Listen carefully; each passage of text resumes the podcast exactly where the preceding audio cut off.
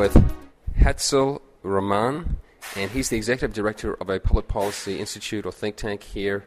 And we're going to examine the latest news that Leonel Fernandez, the former president of the nation, will be leading the uh, or International Diplomatic Mission to observe the Venezuelan local elections.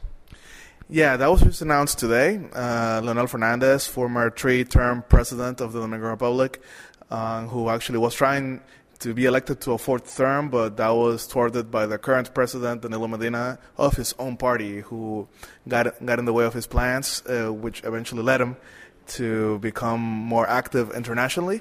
Was just announced as leading the UNASUR mission to the uh, Venezuelan election of December the 6th, although the Dominican Republic is not a member of UNASUR, and although he is not by any means a neutral person in the Venezuelan subject. Right, that's the big concern that these uh, elections are controversial to say the least. There's more than a little bit of suspicion, or you know, there's grave concern that this is not a neutral or balanced or open election. Uh, multiple opposition candidates have been imprisoned. So how, um, let, us say, when you say he's not neutral, what, uh, on what basis do you make that claim?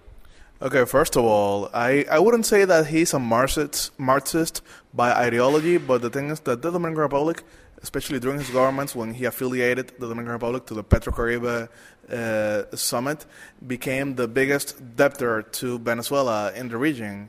And so he eventually became uh, much more uh, close to them, even being invited on many occasions to PSUV um, conventions uh, in Caracas. PSUV is, of course, the party of party of yeah, the, Social, the Socialist Party of Venezuela, and even very recently this year, when a mission of um, uh, about 47 former um, Latin American heads of state decided to sign a document asking for the release of Leopoldo Lopez when they came to the Dominican Republic asking for his signature. He eh, he refused to, and to this day he has not signed. Unlike uh, the other president, uh, other living former president of the Dominican Republic, Hipólito Mejia, who is by no means a liberal, but uh, because of personal differences between him and the Venezuelan uh, regime, he, he signed, whereas Leonel Fernandez refused to. So, of course, we're seeing someone who is not uh, by any means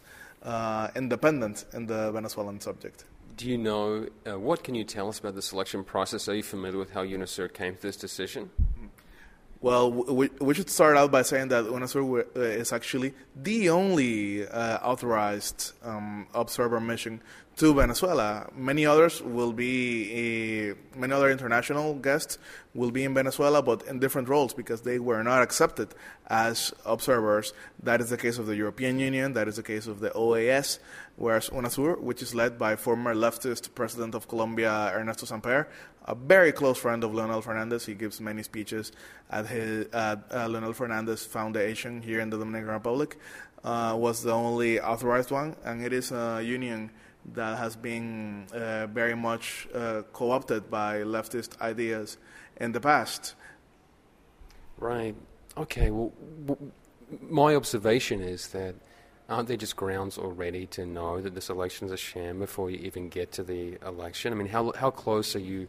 Do you follow what the developments in Venezuela? Yeah, I've been following it very closely, especially because I myself hope to be in Caracas uh, in a couple of weeks as international guest, since I cannot be an observer.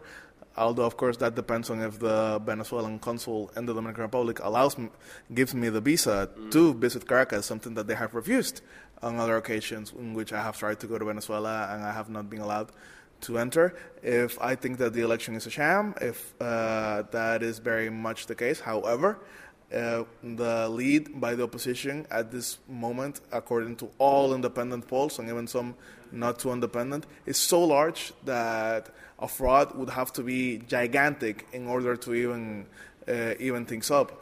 Uh, which is something that I, of course, do not take off uh, the table. Something sure, that is sure. very, very possible. Although I do think that it would have to be something historically uh, dirty for, uh, for it, for them to steal the election. How, how much does it even matter what these international organizations do or say if they don't have any enforcement power? that is the thing. Um, we, we do not have, uh, we will not have any say in the matter locally. However, uh, one big uh, point of advantage to the Venezuelan regime is that for a long time they have tried to paint what happens in Venezuela as uh, being normal, and many people uh, who are not interested in politics uh, actually think that the press exaggerates regarding what happens in Venezuela. When you have such uh, legitimate missions, uh, such as the one that will be uh, headed by 13 former heads of state in, in Venezuela, members of parliament from all, from all across the world who can go back to their nations and rightfully expose what has been happening. Many legitimate voices, former Nobel Peace Prize winners, and so on, that shows that it is not just the Yankee imperialists, as the uh, Venezuelan regime likes to say, mm. but many people, even of the left, who have been denouncing uh, what is happening. And then I, I, guess the final point to me is what this says about UNASUR. One, that it was accepted by the Chavistas to come and observe, and two, that they would select a man who obviously is already friendly or sympathetic to the Chavista regime are they a, a sham, or do you have any comment on their credibility at this point? Well, I UNASUR uh, is originally a project that I think had a lot to to offer. However, I do think that it has gone off the rail uh, recently, which is something that worries me very much. And I should say that Leonel Fernandez might ideologically be a moderate, but there is so much money in play that there's no way that he is uh, an independent observer in the matter. But I, I should clarify that he's not the classical angry Marxist. He is a moderate.